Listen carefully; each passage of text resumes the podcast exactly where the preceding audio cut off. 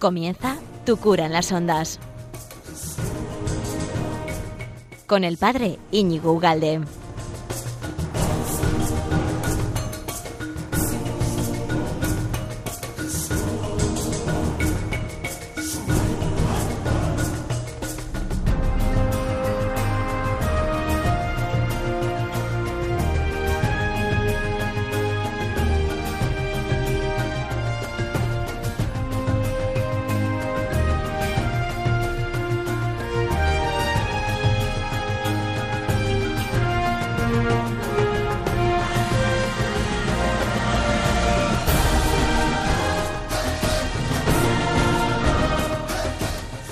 Buenos días, amigo de Radio María. ¿Qué tal andas? Bueno, supongo que estarás ahí recontento, ¿no? Con los reyes, con la fiesta de ayer, la Epifanía, la celebración esa tan bonita que todavía no termina la Navidad, como ya sé que sabes, ¿no? Porque tendemos a clausurar todo en el Día de Reyes. Bueno, aún así, tenemos tan fresco el día de ayer, ¿no? Y, nos acordamos. Yo creo que a todos nos vienen las, las fiestas de, de Reyes de nuestra infancia, ¿verdad? Que, que, nos quitaban el sueño. Era lo único que nos quitaba el sueño cuando éramos enanos, ¿verdad? Además, ya pasara lo que pasase, da igual, dormíamos como troncos, ¿no? Pero eso de los reyes era como, como Dios mío, qué angustia, ¿no? No, no, todavía no me... Porque había que dormirse porque pasa el tiempo más rápido, ¿no? Así estábamos.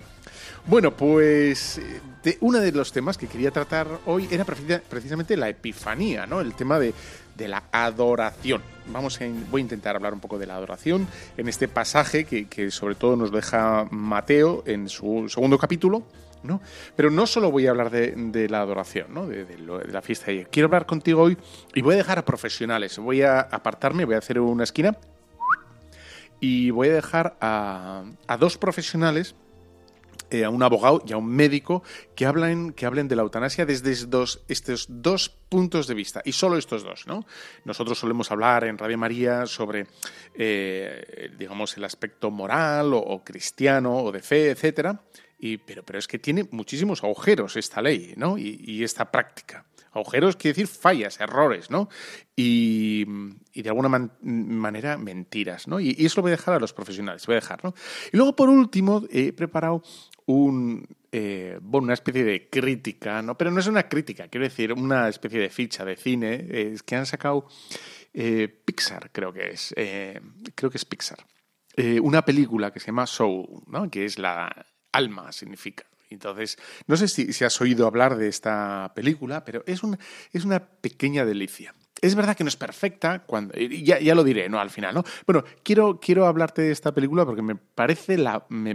Creo que merece la pena hablar de ello, ¿no?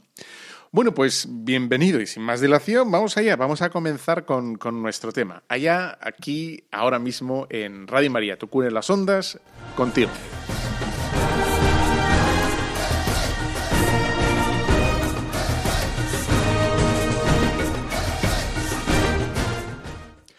Bueno, pues ya estamos aquí de vuelta en, en este primer bloque de este programa de, de Tu cura de las ondas de, en Radio María, ¿no? Que luego ya sabes que todos los programas eh, los puedes encontrar en la página web de Radio María, en, en www. Eh, etcétera, pero luego también en otras plataformas. Eh, eh, tu cura en la red, porque cuando me paso a internet cambio lo de tu cura en las ondas a tu cura en la red. Y bueno, ahí están los programas, ¿no? En YouTube, en Instagram, en Facebook, en Evox, en Spotify, bla, bla, bla, bla, bla, ¿no? Bueno, pues eh, te había prometido tres bloques, ¿no? Y, y, este primer bloque quería hablar contigo de la adoración. Es algo que, que al mundo moderno le parece absolutamente inútil, ¿no? La adoración. Un mundo eminentemente práctico de, de el mundo que, el, por el cual detrás de cada acción tiene que haber un rédito, tiene que haber un, un, una ganancia, tiene que haber algo que se pueda materializar. Si es que si madrugo es porque tengo que trabajar y eso me, cunde a final de mes, ¿no? Pero um, algo que no me redunde en un beneficio inmediato, el mundo moderno ¿no? Lo desprecia absolutamente. Y la adoración, la Eucaristía, la oración, etcétera, pues, pues efectivamente ¿no? desaparece del, del horizonte del mundo moderno. ¿no? Es, es, una pequeña pena. Bueno, pues vamos a leer, si te parece, el capítulo 2 de Mateo para bueno, familiarizarnos o para refrescar lo que, lo que ya sabemos. Pero bueno, así lo tenemos como más vivo. Dice así. Después de nacer Jesús en Belén de Judá, en tiempos del rey Herodes, unos magos llegaron de Oriente a Jerusalén preguntando, ¿Dónde está el rey de los judíos que ha nacido? Porque vimos su estrella en el oriente y hemos venido a adorarle. Al oír esto, el rey Herodes se inquietó, y con él toda Jerusalén. Y reuniendo a todos los príncipes de los sacerdotes y a los escribas del pueblo, les interrogaba sobre dónde había de nacer el Mesías. En Belén de Judá, le dijeron, pues así está escrito por medio del profeta. Y tú, Belén, tierra de Judá, ciertamente no eres la menor entre las principales ciudades de Judá, pues de ti saldrá un jefe que apacentará a mi pueblo Israel. Entonces Herodes, llamando en secreto a los magos, se informó cuidadosamente por ellos del tiempo en que había aparecido la estrella, y les envió a Belén diciéndoles, Id e informaos bien acerca del niño, y cuando lo encontréis, avisadme para que yo también vaya a adorarle. Ellos, después de oír al rey, se pusieron en marcha. Y entonces la estrella que habían visto en el oriente se, colocó delante de ellos hasta pararse sobre el sitio donde estaba el niño. Al ver la estrella se llenaron de inmensa alegría y entrando en la casa vieron al niño con María, su madre, y postrándose le adoraron. Luego abrieron sus cofres y le ofrecieron presentes, oro, incienso y mirra. Y después de recibir en sueños aviso de no volver a Herodes, regresaron a su país por otro camino. Bueno, pues esto es, este es el pasaje, ¿no? Que hemos refrescado un poquito el tema, ¿no? bueno, el pasaje. Y, vemos que, se nos dice, ¿no? Que eran, que eran magos, ¿no? Que eran magos, pero aunque también se nos dice que eran sabios, las dos cosas, ¿no? En, otro pasaje, en eh, otro, otro evangelista nos dice que eran sabios, ¿no? La traducción que hacen es esa, ¿no? y, y la cuestión es, una de las cuestiones que nos podemos hacer de este pasaje, que no deja de ser curioso, es que, ¿por qué algo tan visible como una estrella eh, eh, les movió solo a ellos? Algo, algo fue, que fue físico, que fue claro, que fue notorio y que se movía, etcétera, etcétera. Bueno, pues ¿cómo puede ser que solo moviera a estos, a estos hombres? ¿no? dices, bueno, pues entonces aquí podemos sacar, bueno, pues, y, el Papa lo hace, ¿no? El Papa Benedicto XVI, bueno, el Papa emérito, habla de esto y, nos cuenta cómo em, que los mismos historiadores, por ejemplo, Flavio Josefo, que era un historiador judío, eh, dice que por entonces, en la época de Jesús, o sea, había un montón de especulación absolutamente, pero vamos, apabullante, sobre la inminente aparición de, un Salvador. Es curioso, ¿verdad? Y estaba, es algo que bullía no solo en, eh, digamos, en la cultura israelita, sino también en las culturas eh, eh, circundantes, tenían como esa especie de, ¿no? como de sensación de que algo grande iba a ocurrir en esos días. Es, es curioso porque en fin, me recuerda a otras cosas que no voy a, que no voy a hablar ahora, ¿no? Pero esa, ese census de, de, la gente como que no iba muy descaminada, ¿no? No iba muy descaminada. Bueno, Puede ser, y dice, dice esto, ¿no? El Papa, eh, de la mano de Fabio, Flavio Josefo, que fuera esta sensación, este, esto de que algo va a ocurrir en breve, lo que hiciera que hay un grupito de, sabios o, de hombres pensadores, de filósofos o, lo que llegaran a ser, ¿no? Pues les, les moviera, ¿no? Y les hiciera salir de donde estaban a, a ver qué narices era aquello. En el Salmo 72.10 eh, está profetizado, ¿no? Está preconizado esto de, que los reyes iban a adorar ¿no? al, Salvador. Dice el Salmo 72, que traigan presentes los reyes de Tarsis y de las islas, le ofrezcan dones los reyes de Saba y de Sada, que se postren ante él todos los reyes y le sirvan todas las naciones. Y en Isaías 60 dice que las naciones caminarán en tu luz y los reyes al resplandor de tu aurora. Así es como la tradición ha transformado estos, estos sabios en reyes, ¿no? Y dices, bueno, pues, pues ya está, eh, basándose en, lo anterior, ¿no? Em, la tradición, ¿verdad? Se nos dice eh, que uno de ellos es negro, ¿no? Que es Baltasar. Baltasar es el que el que se le representa como de, bueno, pues absolutamente de una de un origen absolutamente distinto al momento, ¿no? Y, lo que lo único que quiere decir esto que cuando habla Isaías o, o Salmo 70 y 72 de que todas las naciones, eh, este, este sabio o este rey de, color quiere decir, y lo que quiere representar es la, la, variedad, ¿no? o la multiplicidad, o la universalidad de las culturas. Son todas las culturas, ¿no? Representado en, en este tercer, bueno, en lo clásico, ¿no? Nuestro, de Baltasar, de, bueno, que representa todas, la transversalidad, ¿no? La universalidad del mensaje de Cristo por el cual eh, toda la tierra está llamada a la salvación de Cristo. No solo los judíos, no solo los blancos, no solo eh, los sabios o los ricos, sino absolutamente todos, ¿no? Bueno, pues eh, este, este, es uno, uno, de los aspectos ¿no? sobre los personajes. Y, y lo que hemos dicho al principio también eh, es muy interesante, ¿no? Porque ya San Ignacio de Antioquía, que, bueno, que vive en el, en el siglo, en el año 100, ¿no? Es decir, está muy cerquita a, los acontecimientos.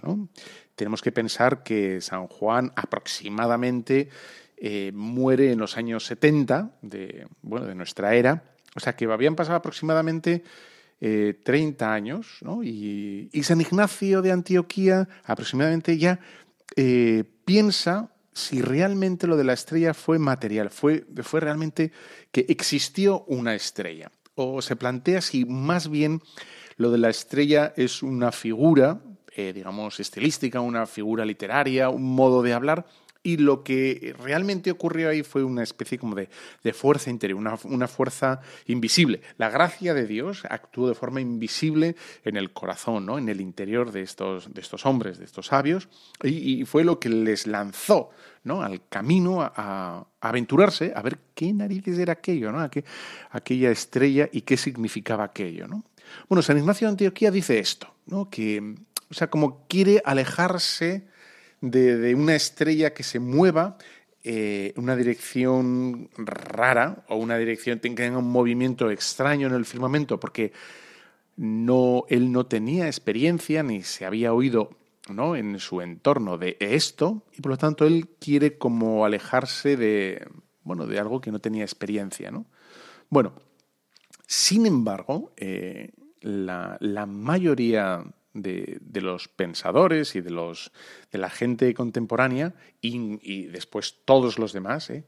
Eh, sabes que, no, que, se inclinaban a pensar que el fenómeno de la estrella fue un fenómeno real, o sea, algo físico, algo que realmente se podía constatar, ¿no? Aunque es verdad que eso podía ir perfectamente acompañado de una gracia interior en, en estos sabios que les hizo moverse del sitio.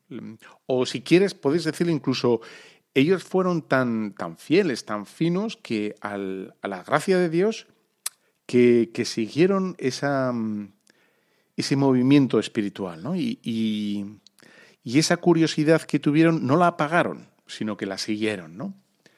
Bueno, fíjate si, si esto de que la estrella fuera, fuese real, ¿no? Esto se ha mantenido hasta, hasta ahora, ¿no? Se mantiene. Pero, pero en, el siglo XVII, eh, eh, John Kepler, que es un astrónomo y es un matemático, bueno, es no, murió. ¿no? Eh, fue el primero que por primera vez, claro, si es el primero es por primera vez, si no, no, lo sería, es el, el, que por primera vez propone a, los astrónomos, a, a sus contemporáneos, ¿no? lo que tú y yo hemos visto el 21 de diciembre. Y, dice como solución al pasaje del Evangelio que el fenómeno ese eh, es el que hemos visto nosotros hace nada, unos días. ¿no? Es decir, la, conjunción de Júpiter, Saturno y Marte. ¿no? Y entonces él se inclina a, a explicar que aquello del Evangelio pues sería eso, precisamente, una estrella súper brillante que no deja de ser, en definitiva, tres planetas ¿no? unidos y que, por tanto, eh, relucen mucho más. ¿no? Esto sería eh, más o menos. De hecho, lo que ahora hablan los astrónomos es que sería eso más una supernova. La supernova que sería eh, un fenómeno astronómico que, que mm, desprende una luz eh, extraordinaria y que es un fenómeno que se sabe que dura eh, semanas, incluso meses. ¿no? Y hay estudiosos actuales como Frederick Whistler, eh, que es un nombre de, de, Gotinga. Bueno, pues este dice que es un, un estudioso que encontró unas tablas chinas del año 4 antes de Cristo, ¿eh? que, coincide con el nacimiento de Cristo, ¿no? etcétera, por, digamos, cómo acuña el tiempo la cultura china y, bueno, el desfase que tenemos nosotros con el nacimiento de Cristo, que ya sabes que no fue hace 2021 años, ¿no? Bueno, que hay un error ahí. Dice que efectivamente esas tablillas chinas transmiten, transmiten eh, el fenómeno de una estrella luminosa por muchísimo tiempo. De ahí que tengamos, por tanto, eh, una transcripción, digamos, histórica, tengamos un documento, digamos, ajeno al Evangelio, que nos habla del mismo fenómeno del Evangelio. ¿no? Aunque, insistimos, ¿eh? ¿eh? aunque esto se haya dado, y parece que, que puede ser, ¿no? que es lo que hemos vislumbrado hace poquito, digamos, el, motivo último de por qué esto se pusieron en marcha, el motivo último es Dios, ¿no? Que, les dio esa gracia y, esa inquietud para salir al paso y, salir, ¿no? Bueno, pues, em, como ves, como ves, aquí hay un algo real, ¿no? Y, además, el último dato que te doy curioso, ¿no? Para, para entender mejor esto, estos fenómenos, es que eh, estos magos de Oriente, estos sabios de Oriente, esta cultura oriental para la época de Jesús coincide con algo que también se sabe, ¿no? que es que la cultura babilónica, ¿eh? que era relativamente vecina, ahora para nosotros está todo cerca, ¿no? pero para aquellos era, era un palizón. ¿no? Bueno, para la cultura babilónica, eh, todo lo que es lo astrológico, la astrología, etcétera, eh, representaba la divinidad. Y hablaba de Dios. Entonces, para ellos, todo lo de las estrellas, el significado y la interpretación de las estrellas era, digamos, tenía mm, un, eco divino. Para nosotros no, ¿no? Y por eso nosotros, entre otras cosas, lo de la astrología la, desterramos, ¿no? tan es así que, que creo que San Ignacio de Antioquía también, el que rompe con, esta, digamos, visión de las estrellas, que como si nos mm, fueran Dios mismo o fuera el vocabulario de Dios, ¿no? O el modo de Dios para intervenir y, dice, no, no, eh, eh, en el nacimiento del niño ¿eh? es el astro quien sigue al niño, ¿vale? O sea, son los astros los que están al servicio de Dios.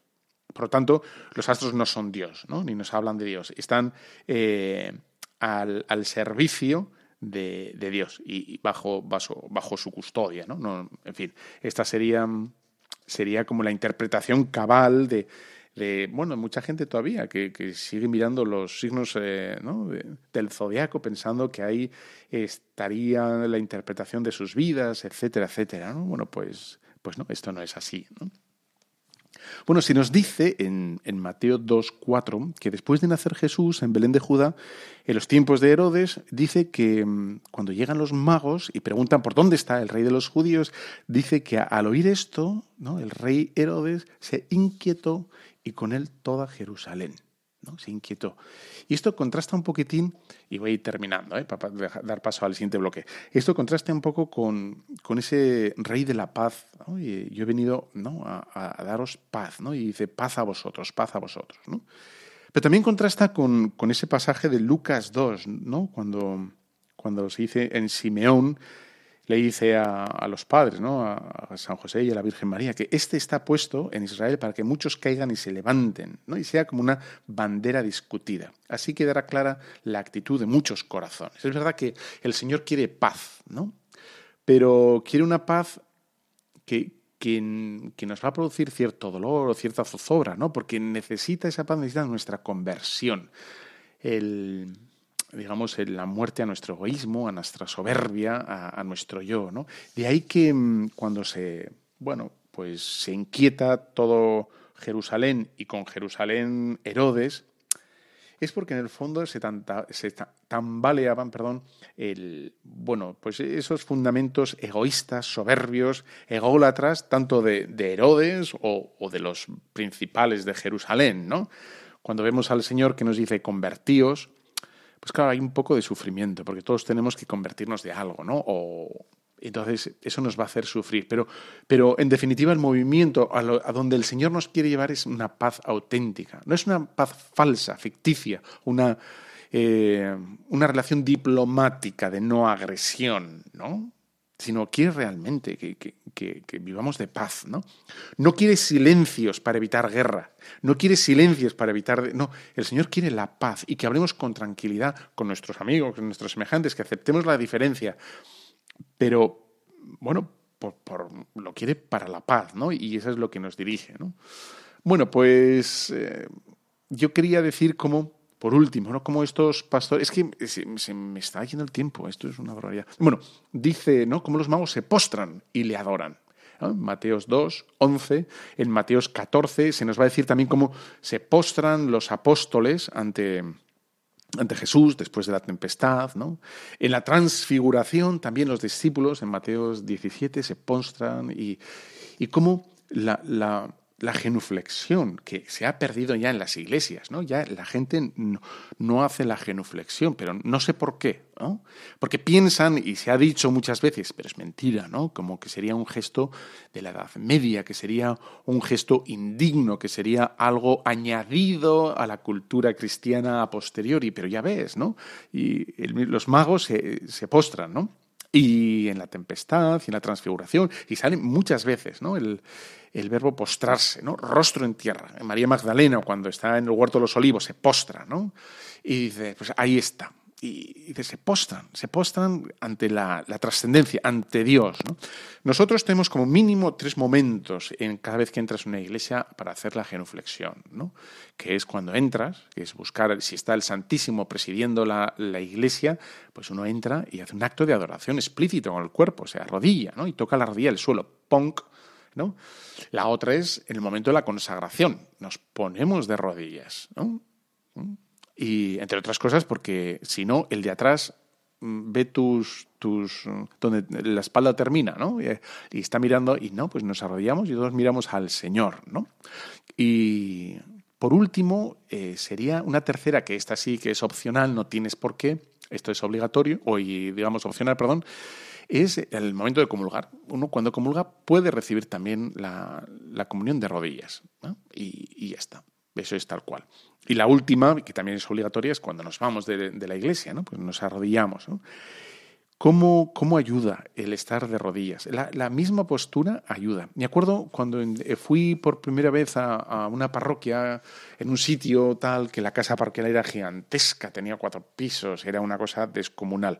Y entonces, bueno, como era tan grande, una de las, de las eh, estancias, que era una habitación relativamente grande, no muy grande, ¿eh? pero bueno, dijimos, bueno, pues en vez de ir a la iglesia en invierno, que hace un frío que te mueres, ¿no? Ponemos aquí un sagrario. Entonces, eh, mm, como no, tenía mucho, no teníamos mucha capacidad ¿no? de, maniobrar, pues pusimos aquí lo mejor que pudimos, una mesita con mantel, un sagrario muy sencillito, un tal, no sé, intentemos eh, adaptarlo todo y luego resulta que no teníamos bancos, ¿no? El típico banco de iglesia, pues no es tan fácil de conseguir. Y nos pusimos, pues una butaca y tal, no sé. No, no, es que no funcionó. ¿eh? Lo de la butaca no funciona no funciona. Bueno, quiero decir, si no hay más tu tía, ¿no? Pues en casa, en la butaca, ¿eh? no vas a poner en tu casa en una silla de, ¿no? Un banco de iglesia, pero no se rezaba distinto, ¿eh? Y en cuanto pudimos lo, lo quitamos porque es verdad, o sea, el poder ponerte de rodillas te ayuda a centrarte, absolutamente, ¿no?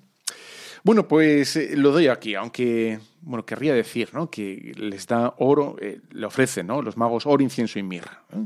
Y es curioso Joder, es que me alargó, me alargó, pero como, Dios mío. Entonces, ¿cómo los, los, reyes no, no le regalan pantuflas o algo que necesite, unas mantas, un ajuar, ¿no? Unas, venga, unas mantitas a color o a juego, perdón, o unas zapatillas, ¿no? Eso típico que es para ser práctico, ¿no?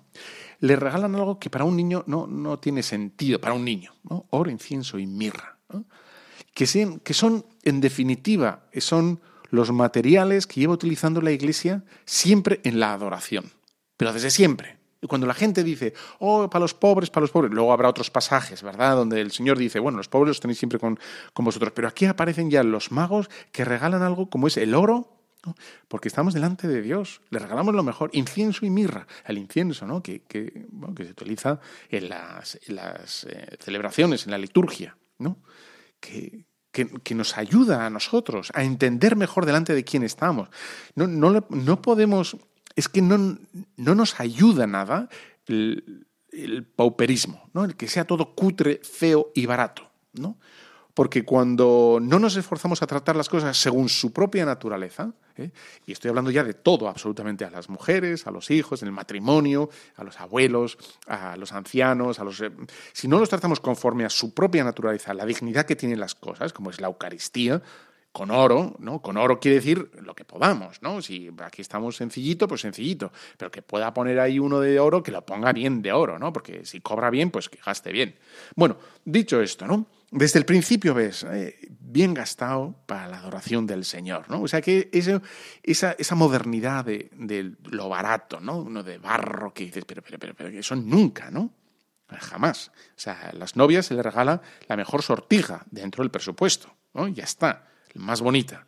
Mira, es que me ha gastado un sueldo o dos, dos meses, ¿no? Y dice, bueno, bien gastado, ¿no? Para la novia lo que haga falta. Para la mujer también. Bueno, pues es esto, ¿no?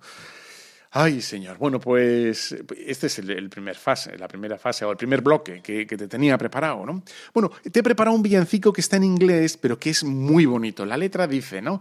Eh, se llama Emmanuel, Dios con nosotros. Unas voces eh, de unos niños divino, ¿no? es muy bonito.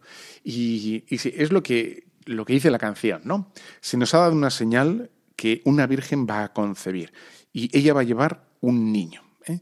es eh, la gloria para las naciones, ¿eh? es la luz que todo el mundo va a ver. Y, todo el mundo es la esperanza que si quiere va a poder abrazar. una cálida realidad es Emmanuel, es Dios con nosotros, ¿no? Porque Dios está con nosotros. Y si Dios está con nosotros, ¿quién puede estar contra nosotros? Dios está con nosotros, Emmanuel. Emmanuel, es la canción, es preciosa. ¿eh? ¿eh? lo malo es que no esté en castellano. A ver si alguien la traduce y la, la ponemos el año que viene aquí en castellano. Va para allá, venga.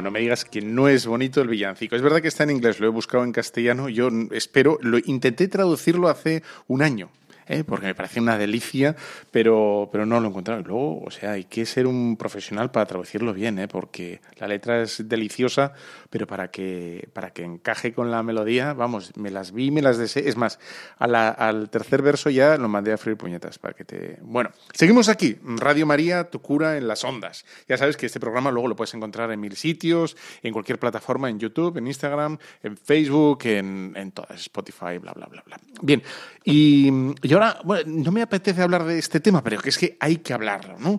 Em, necesitamos argumentos, necesitamos... El otro día di una homilía que yo creo que fue un poquito elevada y me dijo alguien, alguien, no, homilía te has cascado, ¿no? Porque fue un poco antropológica, un poco así. Digo, pero es que es que necesitamos, o sea, responder a un montón de preguntas que hay en la calle. No vale decir solo, bueno, pues esto para mí, no, no, para mí no, es para todo el mundo y hay razones, ¿no?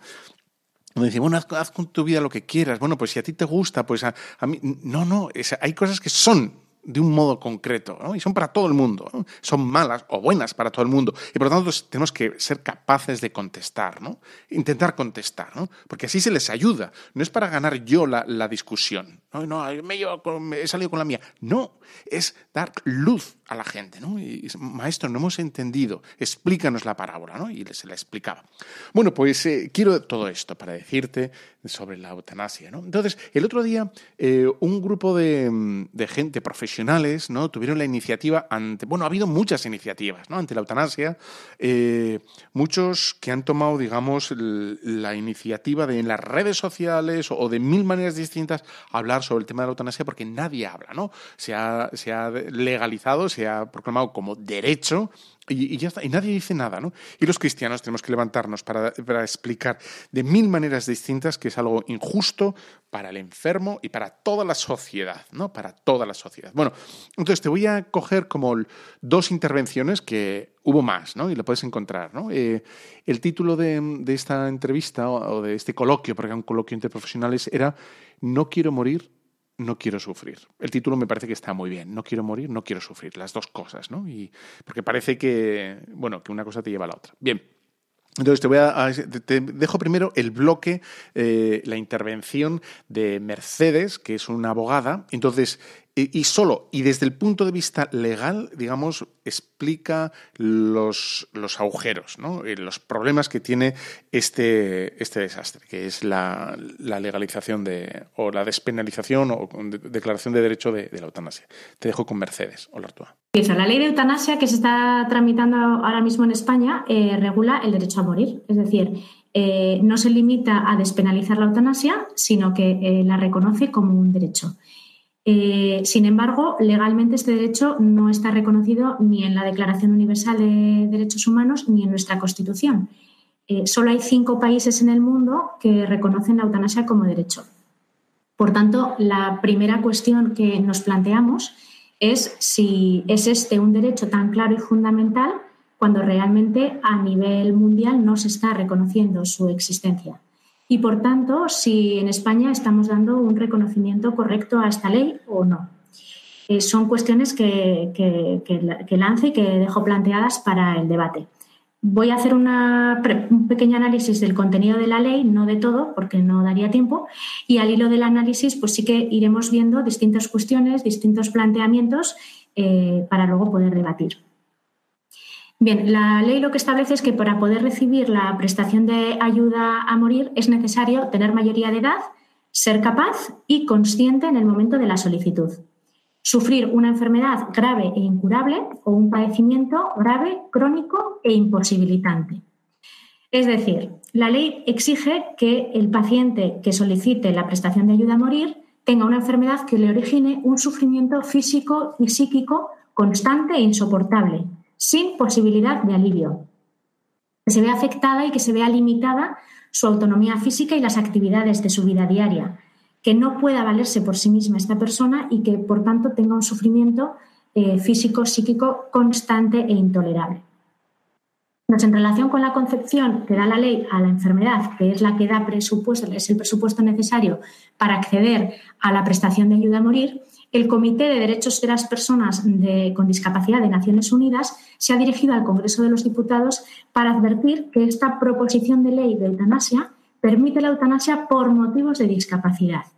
Y según el comunicado que ha remitido la ONU a, los diputados españoles, el Estado les advierte que el Estado debe velar porque no existan disposiciones que permitan la eutanasia por motivos de discapacidad, porque en ese caso se contribuiría a la estigmatización de la discapacidad y, por lo tanto, propiciaría la discriminación. La ONU ha concedido a España un plazo de 60 días para que informe sobre qué medidas va a adoptar para asegurar que esa ley, esta ley, eh, cumple con la mm, Convención de Derechos de las Personas con Discapacidad. Entonces aquí tenemos una segunda cuestión que nos planteamos.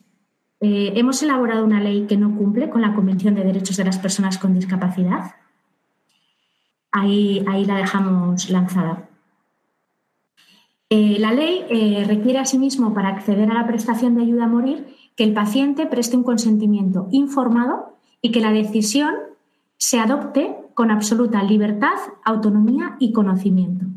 Entonces, respecto a este punto, desde un punto de vista jurídico, debemos plantearnos, ¿es posible acreditar con certeza que una persona que debe sufrir un padecimiento insoportable, porque es uno de los requisitos de la ley, además tenga capacidad de tomar una decisión autónoma e independiente sin ningún condicionante interno ni externo?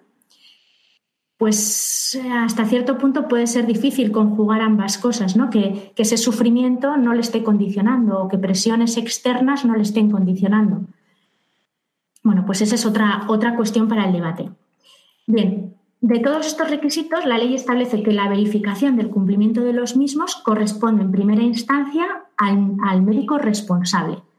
Eh, crea la figura del médico responsable. Y es el médico responsable el que tiene que verificar y determinar si la persona está en el pleno uso de sus facultades y si tiene capacidad suficiente para otorgar este consentimiento, que ese consentimiento, como hemos dicho, no esté condicionado y que sea libre. Y que la persona adopte esta decisión con conocimiento de su situación. Entonces, en este sentido nos planteamos a este profesional, tanto a este médico eh, responsable como al, al, que la ley denomina médico consultor o a los integrantes de la comisión de evaluación, en la ley o la legislación eh, debería exigirle el cumplimiento de algún requisito? Es decir, ¿debería la ley eh, garantizar que el médico conoce al paciente, le haya tratado previamente, tenga una especialidad determinada, pueda acreditar el médico una formación determinada o incluso una experiencia previa? Pues esas son eh, cuestiones que quedan un poco en el aire en la regulación de la ley. Eh, otra cuestión en relación con los médicos, y esto después eh, los médicos que, van a participar también nos pueden dar luz. Eh, los médicos en nuestro sistema de salud actual pueden dedicar tiempo suficiente a hacer todas estas valoraciones y tienen un grado de acercamiento suficiente al enfermo para poder apreciar todos estos extremos. Y luego ya la última cuestión en relación a estos requisitos, ya desde un punto de vista estrictamente jurídico, eh, en nuestro ordenamiento jurídico la determinación de la falta de capacidad de una persona está reservada a los jueces mediante un procedimiento judicial en el que las partes intervienen representadas por sus abogados, intervienen médicos, forenses, Ministerio Fiscal, se practica una prueba pericial, testifical y la decisión final está en manos de un juez. Este procedimiento es el que nuestro ordenamiento jurídico nos ofrece para los juicios de capacidad, para garantizar seguridad jurídica en esos juicios de capacidad. Sin embargo, con esta ley parece que abre la mano a que apreciar que una persona no esté en el pleno uso de sus facultades se deja en manos de, los médicos. Bien, eh, continuamos un poco con, el contenido de la ley. Una vez vistos los, requisitos o los presupuestos necesarios, que los hemos analizado eh, sucintamente, en el caso de que el médico certifique que la persona no está en pleno uso de sus facultades, esta persona también podrá acceder a la eutanasia si ha suscrito con anterioridad un documento de instrucciones, un testamento vital, unas últimas voluntades, unas voluntades anticipadas o un documento legalmente equivalente. Esta em, voluntad manifestada en este testamento es el fundamento para que esa persona que ha perdido su capacidad, que no está en pleno uso de sus facultades, pueda acceder a la eutanasia. Pero este documento obviamente tiene que haber sido otorgado con anterioridad. Y en muchos casos puede haber sido otorgado con una anterioridad de muchos años, al momento en el que efectivamente se va a practicar la eutanasia. Y entonces lanzamos otra pregunta. ¿Esta anticipación es compatible con la exigencia de que la voluntad persista en el momento en el, que se ejecute la eutanasia?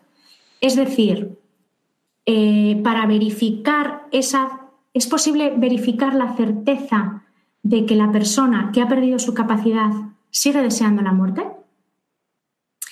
Y otra cuestión para el debate. Eh, las personas con capacidad, lo que la ley establece es que en cualquier momento del procedimiento pueden revocar su solicitud de prestación a la eutanasia, es decir, pueden cambiar de opinión hasta el último momento. Sin embargo, quienes han perdido su capacidad no se les da esta opción. Bien, en relación con el proceso, es decir, ¿qué proceso hay que seguir? La ley establece un procedimiento reglado de, de solicitudes, de tramitaciones. No vamos a entrar en mucho detalle porque os digo que si no, no nos daría tiempo, pero eh, básicamente la ley establece que el interesado tiene que solicitar la eutanasia dos veces por escrito o por otro medio que deje constancia si la persona no puede escribir. Estas dos solicitudes tienen que estar separadas temporalmente por un intervalo de 15 días. En este proceso, el médico debe informar al paciente por escrito de cuál es su proceso médico, de las diferentes alternativas, de las posibilidades de actuación, incluida la de acceder a cuidados paliativos. Y después de realizar el paciente la primera solicitud, se abre un periodo en el que el médico debe realizar con el paciente un proceso deliberativo de su diagnóstico, de sus posibilidades terapéuticas, de los resultados esperados y, como hemos dicho, de los posibles cuidados paliativos. Y el médico debe asegurarse de que el paciente comprende la información que se le está facilitando. entonces aquí volvemos a la cuestión que hemos eh, planteado antes. ¿Qué pasa con las personas que no están en el pleno uso de sus facultades? Que están en una situación, como denomina la ley, de incapacidad de hecho a las personas carentes de esa capacidad se les está privando de este proceso deliberativo. Pues este proceso, eh, a mi modo de ver, se articula en la ley como una garantía de que la persona que accede a la prestación la está, está accediendo a ella sabiendo lo que está haciendo. Y es un proceso deliberativo con, unos eh, hitos marcados por la ley. Y sin embargo, como decíamos, las personas con falta de capacidad no, no pueden valerse de esa garantía que ofrece la ley. Bien, en relación con el tema de los cuidados paliativos, eh, hay varias referencias en la ley a ellos. Eh, cuando la ley define enfermedad grave e incurable, establece como condición que esta, que la enfermedad no tenga posibilidad de alivio. A su vez, cuando el paciente realiza la solicitud de la eutanasia, el médico está obligado a informarle de las alternativas y entre ellas la ley hace otra vez referencia a los cuidados paliativos. Y en la exposición de motivos de la ley, en la definición de eutanasia, establece que el, padecimiento que sufra la persona debe ser un padecimiento que no haya podido ser mitigado por otros medios. Entonces, eh, vemos que en esta ley se da entrada a los cuidados paliativos como parte necesaria y previa de la aplicación de la eutanasia. Es decir, deben formar parte de ese proceso reglado para aplicar ese eh, derecho a morir reconocido en esta ley. Por tanto, no existiendo en España una ley de cuidados paliativos de ámbito nacional, nos preguntamos, mm, ¿debería nuestro ordenamiento jurídico regular el acceso a los cuidados paliativos para los pacientes con este tipo de sufrimientos? Es decir, ¿deberíamos contar con una normativa que regule en igualdad de condiciones que el derecho a morir cuál es el procedimiento, cuáles son los requisitos, cuáles son las garantías para acceder a estos cuidados y sobre todo que regule el derecho de todos los pacientes o de todas las personas a que se le apliquen estos cuidados paliativos. Mm, desde un punto de vista legal hemos hecho un resumen de la ley, de las cuestiones principales de la ley y, y a modo de conclusión yo diría que esta ley pretende compatibilizar el derecho a la vida con la integridad física y moral y con otros derechos reconocidos en nuestra Constitución, como pueden ser la libertad y la autonomía de la voluntad, dando prioridad precisamente a estos frente a la vida. y a la vez pretende ser garantista de estos derechos y principios. Y yo lanzo tres cuestiones ya para terminar. Eh, ¿Realmente consigue esta ley ser todo lo garantista que se propone? ¿Cómo puede eh, una norma dar prioridad a la autonomía y a la libertad frente a la vida si cuando no hay vida no se puede tener ningún derecho?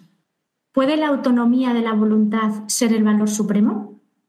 Y cuando se pondera por encima de la vida otros valores, ¿dónde ponemos el límite desde el punto de vista jurídico? Gracias. Bueno, como veis, ha sido eh, como muy sintético y, la verdad es que me gusta mucho la intervención. Tenía pensado ponerte otra, como te digo, de um, un, médico que está especializado en, cuidados paliativos, pero no me da tiempo. Entonces lo dejaré para el próximo programa. De todos modos, esta intervención, como ves, eh, luego la puedes encontrar, eh, la de Mercedes Solartúa, la puedes encontrar en, bueno, en este programa en las páginas en Evox, en Spotify y bueno, voy a colgar y en la página web de Radio María, ¿no? Y, la otra no me va a dar tiempo. Y te dejo, porque ha sido un poco intenso, con, con Gloria Estefan, la parranda. Estamos todavía en Navidad, ¿no? Que esto es fiesta, esto es jauja, esto, que, esto no lo apaga nadie, ¿no? Ni una ley tan nefasta, la lucharemos con, con alegría.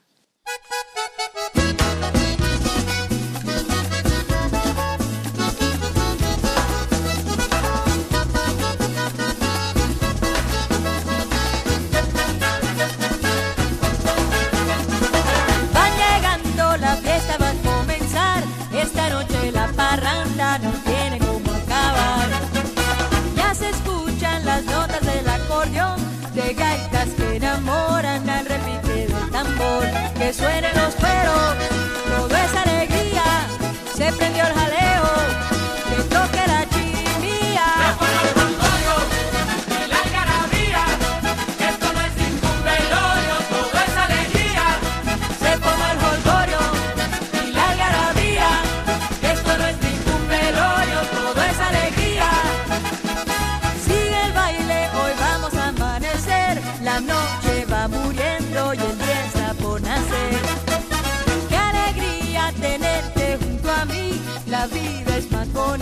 cuando se quiere así.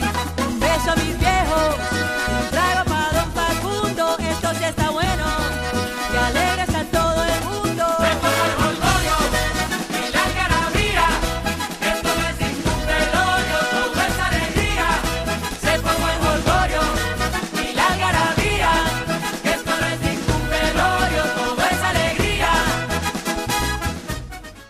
Bueno, y antes de despedirnos, quisiera hablar contigo, recuérdame para el próximo programa que te ponga el corte ¿no? de, esta intervención de, bueno, del médico, ¿no? dedicado a cuidados paliativos, que habla desde la experiencia y desde la ciencia médica.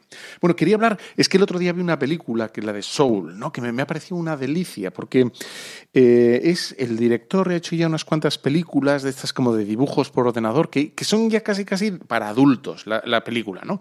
No es la típica de, de niños, de y de porrazos, etcétera, sino transmiten mensajes bastante profundos. ¿Alguna vez te has preguntado qué es lo que hace que tú seas tú? Esto es el más atrás, donde las almas nuevas reciben sus personalidades únicas antes de ir a la Tierra. Los mentores como yo las ayudamos a encontrar sus pasiones, pero hay un problema. Yo no debería estar aquí. Hoy había empezado siendo el mejor día de mi vida. Vuelve esta tarde, actúas a las 7. ¡Sí! ¡Yuhu! Tengo un bolo. Dorothea Williams, ¿te lo puedes creer? ¡Eh, amigo! ¡Va a hacerse daño! ¡Wow! ¡Perdón!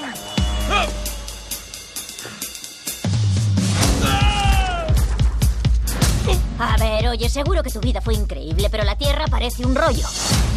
Ya me he acomodado aquí, tengo mi rutina, floto en la neblina, hago mis sudokus. Pero la vida en la Tierra tiene muchísimo que ofrecer. Ya lo han intentado miles de mentores y ahora me odian la Madre Teresa. Siento compasión por todas las almas.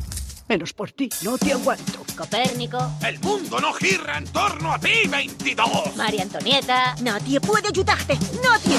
Te enseñaré lo que te pierdes. Está la de Toy Story, el director, ¿no? Que es Peter Doctor. Eh, del revés, Upside Down, eh, Up Wally, eh, bueno, son películas como de hacer pensar, ¿no? Bajo, digamos, el, aspecto de inocencia de niño pero hay, hay temas. ¿no? Lo primero que te puedo decir de esta película que me ha gustado es que, primero, toca el tema de la muerte y, hace pensar, ¿no? Quiero decir, aquí el tema de la muerte, como hemos visto, solo es para para utilizarla y para matar, ¿no? Pero para llenar de esperanza, para hablar de la muerte desde la esperanza, nadie, ¿no? Es el gran tabú, ¿no? La muerte es el gran tabú. Bueno, entonces, en la historia que cuenta, en Soul, eh, alma significa en, inglés, eh, es alguien que se muere. Y, y lo segundo que me gusta, también me encanta de esta película, es que, que parte de la premisa o de la afirmación que tenemos alma. ¿eh? Alma en este, en este mundo que todo el mundo en este mundo que todo el mundo mundea ¿eh? y que todo el mundo mm, digamos ya duda de, que tengamos un, vamos que, que- en fin que tengamos un principio espiritual que vaya a sobrevivir eh, lo da por supuesto no lo explica sino lo da por supuesto Eh, hombre tengo que decir que la película no es la Biblia, por lo tanto tiene algunas lagunas, ¿no? Algunas imperfecciones antropológicas, etcétera, pero bueno, vamos a decir que está bien, ¿no? Es positiva, a mí me ha gustado, ¿no?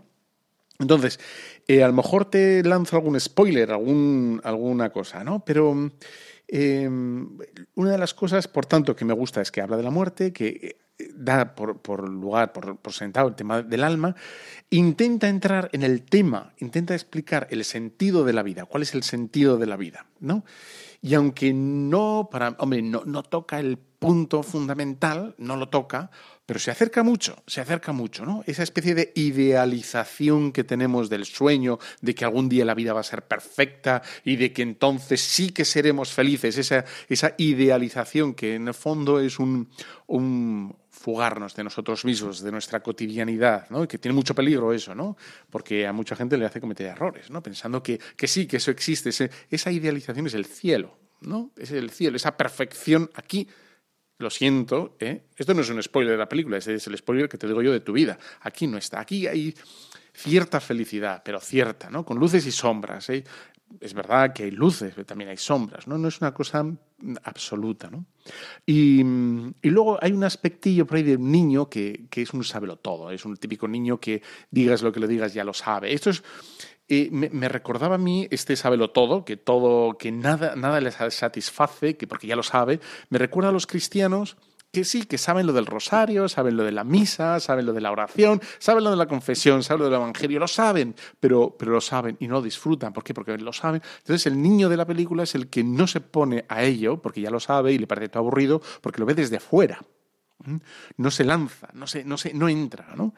Y mm, no entra, no, no, no echa la carne al asador. Entonces, esto es, me recordaba el niño a eso, ¿no? El, el- cristiano medio dices, la misa, sí, ya, pero dime otra cosa. No, no, es esa, es esa, re- descúbrela, ¿no? Y bueno, ya descubre. Bueno, la película ya te digo que tiene algunos fallos teológicos, bueno, porque no pretende eso, pero te- pretende ayudar mm, desde un plano meramente humano. Pero bueno, no, no está mal. Bueno, la- digamos, la puesta en escena estética es muy buena, la música es muy buena, eh, la caracterización de los personajes es fantástica y yo creo que la vas a disfrutar, ¿no? Si, si la ves con tu familia y luego tú le pones el plus, el plus que es el cielo, que son las virtudes, las virtudes, ¿no? La fe, la esperanza y la caridad, etcétera, etcétera, pues ya tienes el pastel hecho.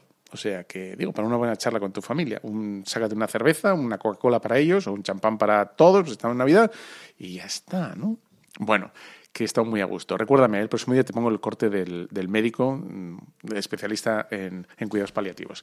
Bueno, te dejo con la bendición de Dios Todopoderoso, Padre, Hijo, Espíritu Santo, descienda sobre cada uno de los superoyentes de Radio María. Amén.